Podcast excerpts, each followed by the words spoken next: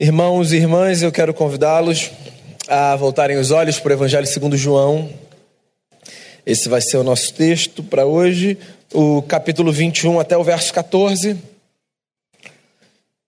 E o texto diz assim: Depois disso, Jesus apareceu outra vez aos discípulos, agora no mar de Tiberíades, que é o mar da Galileia.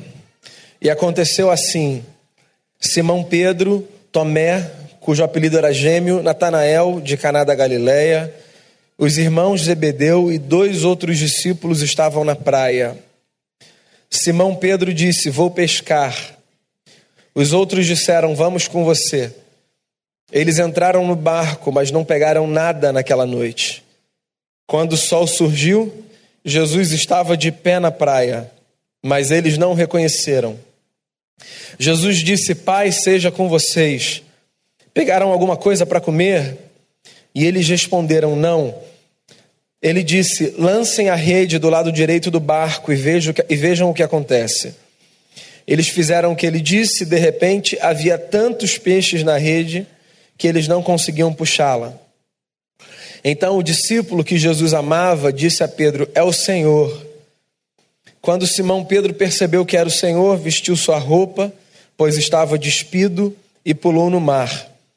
Os outros discípulos vieram de barco, pois não estavam muito longe da praia, cerca de cem metros, ajudando a puxar a rede abarrotada de peixes. Quando saíram do barco, viram uma fogueira. Havia peixe e pão assando sobre ela. Jesus disse: Tragam alguns dos peixes que acabaram de apanhar. Simão Pedro juntou-se a eles e puxou a rede para a praia, 153 peixes grandes. E mesmo com todos aqueles peixes, a rede não se rasgou. Jesus disse: A comida está servida. Nenhum dos discípulos ousava perguntar: Quem é você? Eles sabiam que era o Senhor. Jesus então tomou o pão e o deu a eles, fez o mesmo com os peixes. Era a terceira vez que Jesus se manifestava vivo aos discípulos desde que havia ressuscitado dos mortos. Senhor, que a tua palavra que foi lida e que será exposta nos venha ao coração como um presente dos céus. E que a partir dela a gente reflita sobre o lugar da fé, sobre o lugar de seguidores de Cristo que escolhemos para nossa história e sobre os muitos ciclos de esperança e desesperança pelos quais nós passamos. Que a tua palavra nos alimente, é a expectativa do meu coração e é o desejo que eu expresso ao Senhor por mim e por cada pessoa aqui. Em nome de Jesus, amém. Dois domingos depois da Páscoa. Sabe o que isso significa para gente? Nada. Agora você imagina o que isso deve ter significado para os discípulos de Jesus, que algumas semanas antes tinham perdido a presença do seu grande amigo. A gente tem os nossos dias que são marcos no nosso calendário, né? A Páscoa, o Natal, ações de graças e outros. E eles são bacanas, mas eu acho que para a gente eles perdem o seu efeito de maneira muito rápida. E é só uma constatação, a gente está acostumado com eles. Desde que a gente entende por gente, a gente celebra Páscoa, Natal. Eu acho que por causa desse costume e desse lugar trivial que esses eventos passaram a ocupar na nossa vida, às vezes a gente deixa de perceber como esses eventos devem ter marcado e impactado a vida dos homens que viveram de fato no primeiro Natal, na primeira Páscoa cristã e etc. Eu estou falando isso porque esse texto é um texto que nos remete à semana seguinte da Páscoa. João diz, na verdade, que oito dias tinham se passado desde que Jesus havia ressuscitado dos mortos. E esse tema, Jesus ressuscitado dos mortos, é um tema comum para a gente, por mais que a gente não saiba do ponto de vista lógico explicar isso com muita facilidade, é um tema comum para a gente porque é o nosso tema. Mas tenta imaginar a cabeça dos seguidores de Jesus que passaram três anos com ele, conversando sobre a ressurreição do Mestre. João diz que era a terceira vez que Jesus aparecia vivo aos seus discípulos. Não é muita coisa. Os rumores se espalhavam pela Palestina. Mas é aquele negócio, tem gente que ouve e passa adiante dizendo assim, ó, estão falando. Porque por mais que fosse uma notícia forte, impactante, vamos combinar que não é uma notícia que você recebe e diz assim: "Ah, tá bom, acredito, ponto". Quantas vezes você ouviu de alguém que tendo sido morto no espaço público e sepultado e tendo sido posto seu corpo sob os cuidados de soldados, depois voltou a caminhar pelas ruas da cidade. Não é uma notícia comum. A incredulidade diante da ressurreição não é estranha. Sabe o Tomé, que a gente pinta como um discípulo de menor categoria? Porque no meio da conversa disse assim: Eu só acredito se os meus olhos virem. Então, o Tomé, na verdade, é que é o sujeito pé no chão. Porque eu imagino que qualquer pessoa diria absolutamente a mesma coisa diante da notícia de que alguém que tinha sido morto agora estava andando de novo pelas ruas da cidade. Oito dias depois da ressurreição de Jesus. E João começa o texto levando a gente para o mar de Tiberíades, o mar da Galileia. Muito emblemático. João diz que os discípulos estavam no mar. O mesmo lugar onde três anos antes eles tinham sido convocados por Jesus. Eu não sei o que estava acontecendo ali na cabeça deles. Eu não sei se era um negócio tipo: não tem jeito, foram três anos maravilhosos, mas acabou, vamos voltar porque a gente sabe fazer. Ou se era um negócio do tipo: vamos voltar para lá para ver se acontece de novo. Se ele chama a gente, se ele aparece. Se a gente pode reviver a história. Eu acho que essas são duas reações muito comuns que a gente tem quando a gente percebe que alguns ciclos se fecham na vida. Às vezes, diante de ciclos que se fecham, sem que a gente quisesse que eles fossem fechados, a gente se vê tomado por certa incredulidade. Como se a gente estivesse pensando o seguinte: será que valeu a pena? Três anos, tudo bem. Foi uma experiência maravilhosa, mas e aí? A gente está aqui de novo no lago pescando. É. Foi um tempo bom, mas olha o que sobrou para gente: voltar para o mar.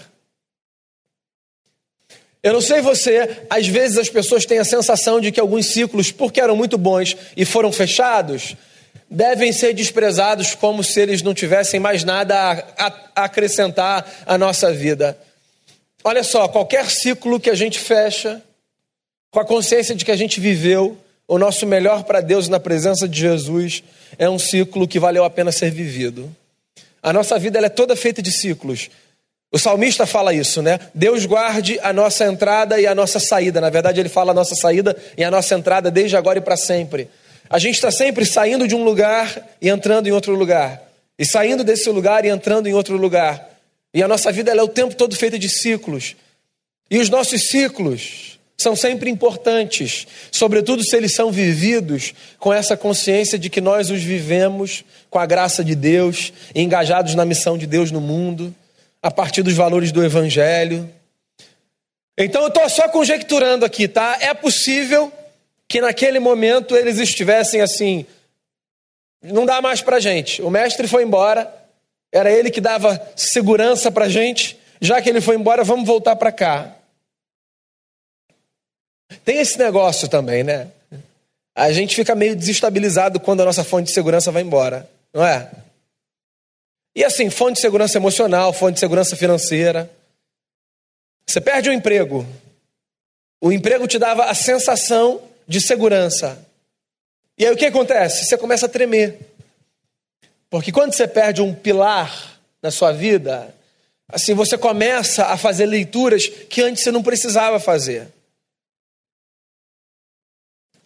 Você perde uma pessoa que era para você mesmo na vida adulta, tá? Um apoio, um esteio seu. Aí você é um adulto. Você tem conta no banco, você tem trabalho, você tem duas pernas, você tem o seu carro, você sabe pegar ônibus, você sabe se locomover, você sabe fazer sua comida, sua vida está arrumada. Mas você perde uma pessoa, e aí você fala assim: ó, eu não sei mais como é que eu vou viver. Porque quando a gente perde pessoas que são fonte de segurança emocional, a gente também é abalado. E eu queria que você me dissesse uma figura que exalava mais cheiro de força do ponto de vista da liderança do que Jesus de Nazaré. Dá para imaginar a cabeça dos discípulos? Olha só, Jesus não tinha arma, inclusive uma vez o Pedro foi pegar a espada, Jesus falou: Você está louco, guarda esse negócio. Jesus não andava com couraça, Jesus não andava com armadura, mas Jesus era forte, porque força é outra coisa, diferente do que a gente pensa quando a gente imagina um sujeito lá todo cheio de armadura, com arma ou o que quer que seja. Força é outro negócio. Força é essa energia interna inexplicável que faz com que alguém, mesmo nos cenários mais instáveis e adversos, diga assim: não, eu sei, eu estou caminhando. Força é o que faz com que uma criança que não entende nada, nada, nada de mundo, caminhe para qualquer direção quando ela está segurando a mão do pai ou da mãe. Força é isso. Uma criança que não tem noção do perigo da vinda das Américas, mas que está esperando o sinal abrir para si, e que nem olha para ver se vem carro, porque está segurando a mão da mãe ou do pai, e quando o pai e a mãe fazem assim, a criança faz assim, olhando para a figurinha da Copa. Jesus era fonte de força. E os discípulos perderam a sua força. E como é que gente que perde a força vive? Depois a gente se recompõe, né? Se reconstrói. Resiliência, não é? A gente aprende. A gente tem uma elasticidade emocional, existencial. Mas na hora do baque, a gente se pergunta: como é que a gente vai agora? Como é que a gente vai tocar essa missão se o mestre não está mais aqui? Ele apareceu, mas tudo bem, apareceu e não vai mais aparecer? Ou será que ele vai continuar aparecendo? Vamos voltar para o mar de Tiberíades. De repente é para a gente voltar a pescar. Ou então, como eu disse a você, vamos voltar e ficar lá esperando para ver se ele aparece. Vamos, vamos voltar. Congelou. Vamos voltar três anos. Um negócio meio dark. Não sei se você já viu essa série. Né? Vamos entrar no túnel aí, voltar. E vamos ver se a gente consegue refazer aquela cena para ele aparecer e chamar a gente.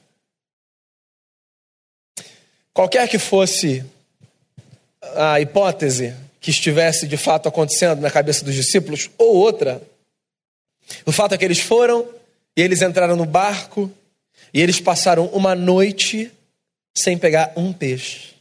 Quem nunca, né? O barco é o seu ambiente, que não precisa ser literalmente o barco. A noite é a noite, que pode ser até um dia que às vezes tem mais cara de noite do que noite, do ponto de vista do assombro, da penumbra. E você é expert no que você faz, mas você mesmo assim não pega peixe nenhum. Já teve esse dia? Você sabe o que você faz, você é competente, as pessoas te admiram, você conhece seu talento, mas naquela noite não deu para pegar peixe. Porque olha só, a vida é assim. A gente não pega só peixe porque a gente tem talento. Tem muito mais coisa em jogo que faz a gente pegar ou não pegar peixe numa noite. Então tem dia que vai ser ruim. E pode ser inclusive o dia que você saiu de casa para o trabalho dizendo assim: hoje vai ser bom. E aí é ruim. Porque você não tem controle sobre isso. A gente não tem controle sobre o dia bom e sobre o dia mau. Inclusive, às vezes a gente só percebe no curso do dia ou no final do dia depois que a gente voltou e a gente disse: "É, hoje foi ruim demais. Não podia ser pior". Sabe o que acontece? Como Na prática, a gente acha que o dia bom e o dia mal dependem exclusivamente da gente. Quando o dia é mal, a gente se cobra pra caramba e se frustra pra caramba. E a gente volta para casa de noite fazendo exigência que a gente não precisava fazer. E a gente desconta em pessoa que a gente não precisava descontar. E a gente arruma a briga que a gente não precisava arrumar. Porque a gente diz assim: não é possível que se a gente é pescador, a gente vai voltar para casa com o sol nascendo, sem pegar absolutamente nada. Mas olha só, a vida é assim: às vezes você vai voltar para casa sem pegar absolutamente nada. Nada, nada, nada. Isso não significa que Deus não está, isso não significa que Deus não quer, isso não significa que Deus está de birra, isso só significa que a vida é assim. Que às vezes as coisas não vão acontecer para você. E assim, é bom que às vezes as coisas não aconteçam. Porque se as coisas acontecessem o tempo todo, do jeito que a gente quer, na hora que a gente quer, nós seríamos insuportáveis. Olha, às vezes já somos na dificuldade. Então é bom, é bom que às vezes a gente vá para o barco, depois de um ciclo que a gente não conseguiu discernir, e diga assim: pelo menos isso aqui eu sei fazer. Vou entrar, vou pegar peixe hoje. Hoje é o meu dia. E aí volta e é: não, hoje não, de repente amanhã. E aí eles estão voltando. E quando eles estão voltando, eles veem um homem na praia. E eles estavam cerca de 100 metros da praia. Então não era assim uma distância que você conseguia conversar sussurrando, mas era uma distância que dava para dar um grito e trocar assim um, um diálogo. E aí esse homem da praia olha para eles e diz assim: pegaram alguma coisa? Então, sabe quando é noite, você saiu para pescar e você não pegou absolutamente nada, e aí sempre vem um sujeito que não tem nada a ver com a história para dar palpite? Tem essa noite, não tem? Assim, que você não quer falar com ninguém, você já está frustrado, você já está tentando entender. E aí chega um bonitão. E aí, vamos conversar. O que, que vocês têm aí? Foi bom hoje, né? Aí você dá uma respirada. Não responde, dá uma respirada. Tá? Primeira lição da mensagem: dá uma respirada. Nessa noite você dá uma respirada funda. Aí você conta até 10. Responde não. Olha só, a gente não tem controle sobre o que as pessoas vão fazer do ponto de vista da palavra que elas vão lançar, do olhar que elas vão jogar, mas a gente sempre tem controle sobre a maneira como a gente reage ao que é feito a gente. A nossa reação, ela pode ser pensada. A nossa reação, ela pode ser avaliada. A nossa reação pode ser até descartada. Quanto menos impulsivo você for nos relacionamentos, mais chance você tem de manter paz no seu ambiente. Quanto menos automático você for, maior a sua chance de fazer com que as coisas funcionem sem que elas precisem ser esticadas. Então, assim, dá uma respirada, uma respirada. Vai responder? Assim, calma aí, deixa eu, deixa eu reler esse e-mail. Deixa eu mandar para mim mesmo. Aí você manda para você. Aí você recebe, abre e fala: Deixa eu ler esse e-mail que eu recebi. Desacelera. Pegaram alguma coisa? Eles responderam, e assim, até que foi bacana a resposta. Foi simplesmente não. Não, não pegamos nada. Aí sabe quando esse cara que não tem nada a ver com a história faz uma pergunta num dia ruim? Você deu a respirada e contou até 10. E foi assim, o mais cristão que você pôde dizendo não. E o cara insiste na conversa. É nessa hora que você vê se é crente de verdade ou não. Não é na primeira, é na segunda. E a segunda vem assim: vocês já experimentaram jogar do lado direito do barco? Essa hora é a hora de ver se você é crente mesmo. Porque olha só, pescadores que saem à noite, passam uma madrugada no mar, tentando pegar um peixe. Você acha que eles não vão jogar do lado direito do barco? Que eles só vão jogar do lado esquerdo? Então é um negócio meio um toque assim que eles têm, e eles só jogam do lado esquerdo do barco, o lado direito nem olham. Já jogaram do lado direito? É para dar uma respirada mais funda, contar até 25. Mas eu acho que eles nem fizeram isso. Sabe por quê? Porque essa história era uma história antiga. Eu acho, inclusive, que quando o camarada da praia disse assim: Vocês já jogaram do lado direito do barco? Eu acho que o coração deles começou a bater diferente, assim. Do tipo, gente já viu esse filme. De repente é ele. Joga do lado direito do barco. Teve uma noite que ele estava pregando e que ele entrou no nosso barco. Porque tinha tanta gente na praia que ele teve que ficar do barco afastado. E do barco ele pregava. E aí depois ele foi atender as multidões. E a gente saiu para pescar. E ele apareceu depois. E a gente não tinha pegado nada. E ele falou: joga do lado direito. Eu acho que é ele. Essa hora, essa hora o coração daqueles caras começou a bater assim. Vamos jogar. Vamos jogar para ver o que acontece. Aí eles jogam do lado direito do barco. E aí o fenômeno se repete. Eles não conseguem puxar a rede. Tamanha era a quantidade de peixe. Eu acho que algumas dúvidas foram dissipadas nessa hora. Dúvidas do tipo: será que depois que ele foi morto, ele perdeu algum poder? será que ele voltou, mas voltou sem força?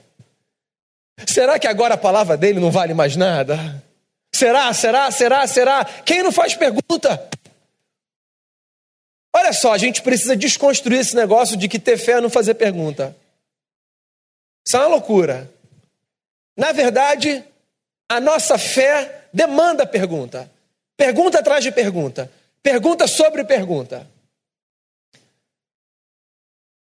Queria que você procurasse um livro, se você tem interesse, chamado Toque as Feridas, de um teólogo católico do leste europeu, que tem um corte teológico completamente diferente da Europa continental que a gente conhece, né, o pedaço de cá.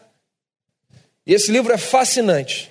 São 11 ensaios sobre fé a partir da experiência de Tomé. E aí tem uma hora que o Thomas Halick, que é o autor, diz assim: não é a nossa certeza que nos aproxima de Deus, são as nossas dúvidas. Pois é justamente na hora que Tomé revela a sua incredulidade que Jesus diz: Tomé, chegue para cá e toque nas minhas feridas. Ou seja, as nossas dúvidas, elas não nos afastam de Deus, as nossas dúvidas nos aproximam de Deus. Não pense ser você uma pessoa de fé menor por causa das suas dúvidas.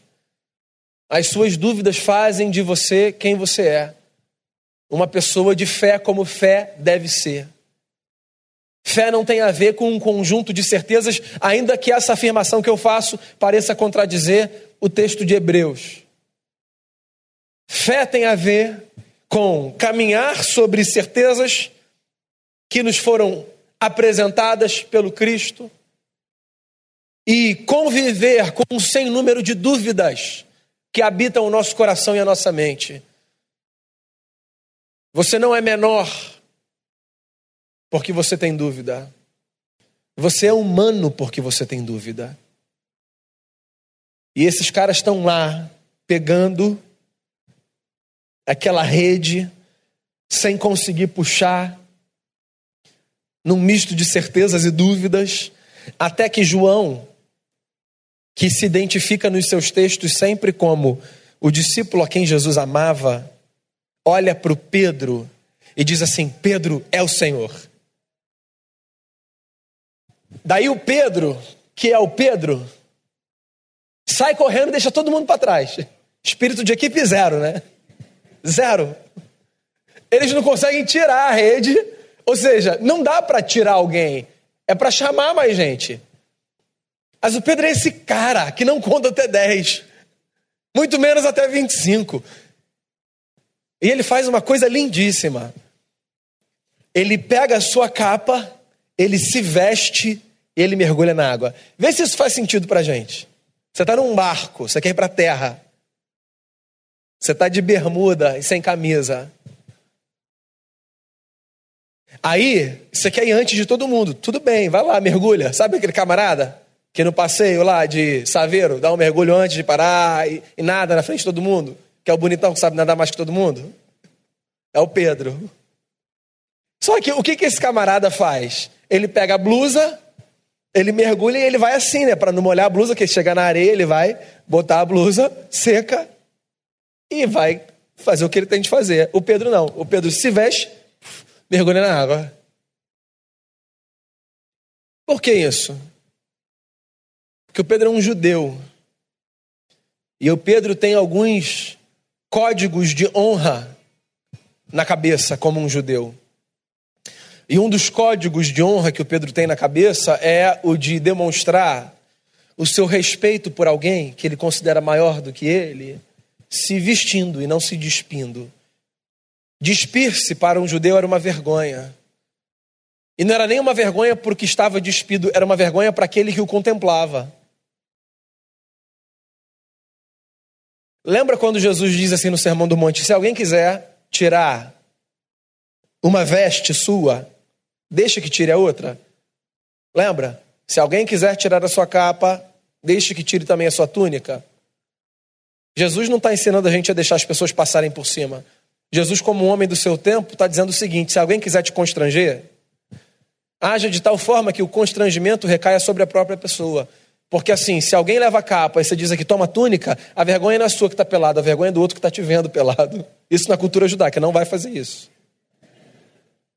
Exegese cultural aqui, por favor. Então Jesus está dizendo o seguinte, ó, vira esse jogo de maneira inteligente. O cara quer te fazer passar vergonha que ele passe. Então, quando Pedro se cobre, é porque ele ama tanto o seu Senhor que ele não quer que Cristo passe vergonha o vendo despido. Então ele se veste, ele vai molhado, mas ele vai vestido para dizer assim: Eu honro esse cara, esse é o meu Senhor, esse é o meu amigo. Eu vou me aproximar dele, ele é o meu melhor amigo. Eu faço parte do top 3 dele, do clubinho ali, ó. Mas eu vou chegar vestido ali, porque ele não vai passar vergonha por minha causa, não mais uma. honra, o conceito de honra, a ressurreição deve trazer para a gente esse assombro, essa consciência de que Cristo é aquele que deve ser honrado nos pequenos detalhes da nossa vida. Lembra quando a gente começou o culto dizendo assim: ó, perceba Deus nos detalhes, nos detalhes das canções, nos detalhes da leitura, nos detalhes da palavra e de qualquer parte dessa celebração? Então, Jesus é aquele que a gente honra no detalhe. E honrar no detalhe é muito difícil, muito difícil. É muito mais fácil honrar no grosso do que no detalhe. Muito mais fácil eu honrar aqui do púlpito do que eu honrar da minha casa. Muito mais fácil. Muito mais fácil eu honrar na rua do que honrar na minha família. Porque quanto quanto assim, menor o detalhe, menos percebido ele é pela multidão. E porque ele é menos percebido pela multidão, assim, eu, eu acho que ele é de menor importância. Então, construa uma vida diante do Cristo ressurreto que leve você a honrá-lo no detalhe. Que a sua casa seja muito mais templo do que esse lugar para você. E que aquela frase, se você nasceu na igreja, que você ouviu, Deus está no templo, Cale-se diante dele toda a terra. Aquela frase que te, que te movimentava para diminuir o tom da sua voz quando você passava pela porta. E que você vinha conversando, aí ah, você entrava no prédio e falava assim: agora vamos falar baixinho, que a gente está na casa do Senhor. Então, que essa reverência seja muito mais forte no ambiente da sua casa do que aqui. Porque isso aqui é o grosso, o detalhe é a casa. O detalhe é o lugar da intimidade, mais profunda e mais verdadeira. É ali que a gente deve se vestir para ver Jesus. A roupa bonita não é a roupa de vir para a igreja. Entenda a metáfora, né? A roupa bonita é a roupa de estar em casa, no quarto, lugar mais íntimo, o santo dos santos. Porque quanto mais íntimo for o lugar, maior o desafio da gente honrar Jesus. Aí o Pedro se veste, o Pedro vai para lá, deixa todo mundo para trás, e aí depois de um tempo todo mundo chega, e eles chegam trazendo 153 grandes peixes. E a rede não se rompeu. Na outra experiência de pesca, o texto diz assim: e a rede estava quase se rompendo. E o discurso do Pedro, na outra experiência, foi: Senhor, se afasta de mim, eu sou pecador. Então, quando a gente entende a ressurreição de Jesus, que Jesus veio para pagar o preço pelos nossos pecados e afastar da gente a condenação eterna e o cheiro de morte que a gente trazia e arrastava. Quando a gente vê Jesus, agora ao invés de correr de Jesus, a gente corre para Jesus. E aí eles chegam na praia e já tem um churrasco ali. Porque não é sem motivo que crente gosta de comer, já tem um churrasco, né? Tem os peixes que eles estão trazendo. Mas já tem um pão e um peixe que Jesus pegou. Já tem um pão e já tem um peixe. O Cristo ressurreto é o mesmo Cristo de antes, que se utilizou dos recursos de um menininho que tinha na mochila cinco pães e dois peixes, que se deu mal naquele dia, que levou o lanche para ele e teve que dividir com a multidão.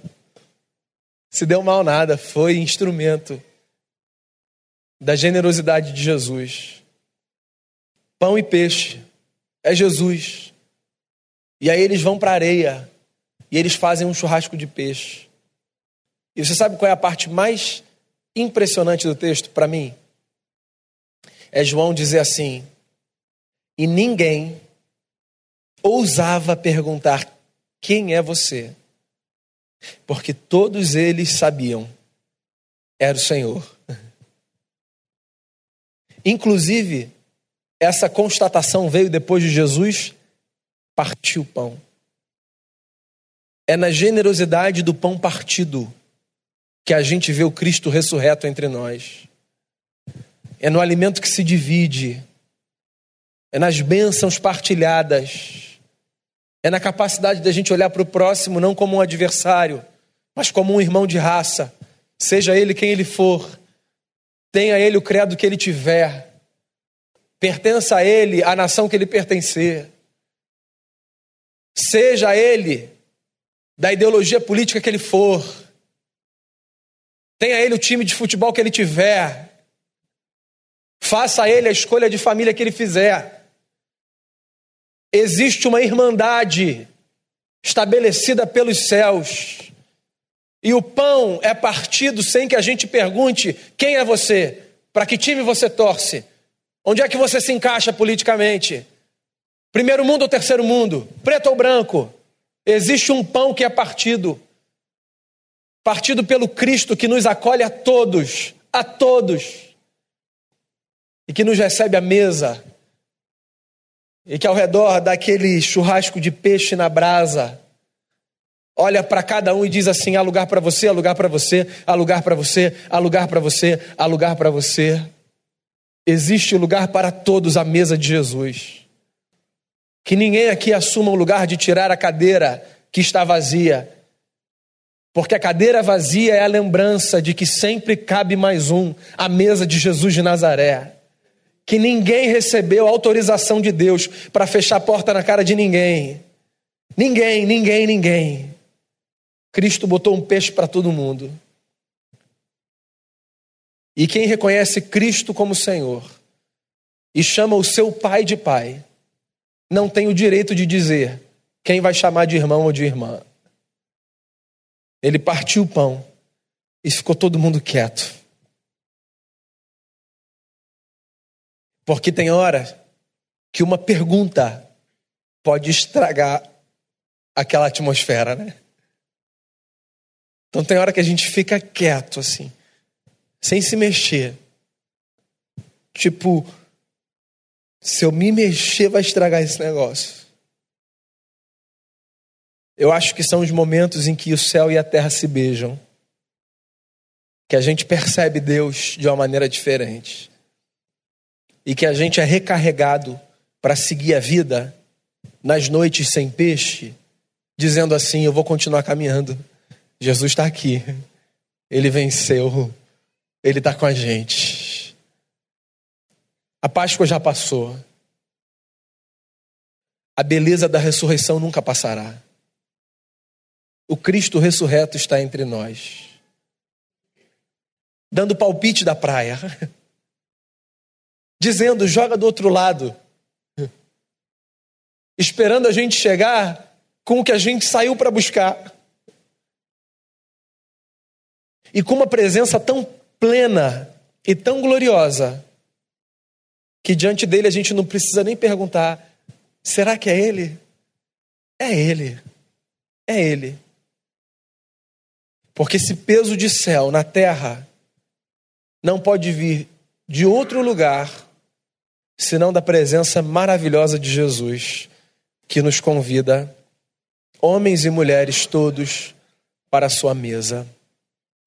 Receba o convite de Cristo nessa manhã. E tome o seu lugar à mesa, ainda que ela não esteja posta aqui entre nós, tome o seu lugar à mesa. Ao voltar para sua casa, ao sair com seus amigos, ao encarar sua rotina e entrar no barco, num dia de pesca ou sem pesca, a mesa está posta para você.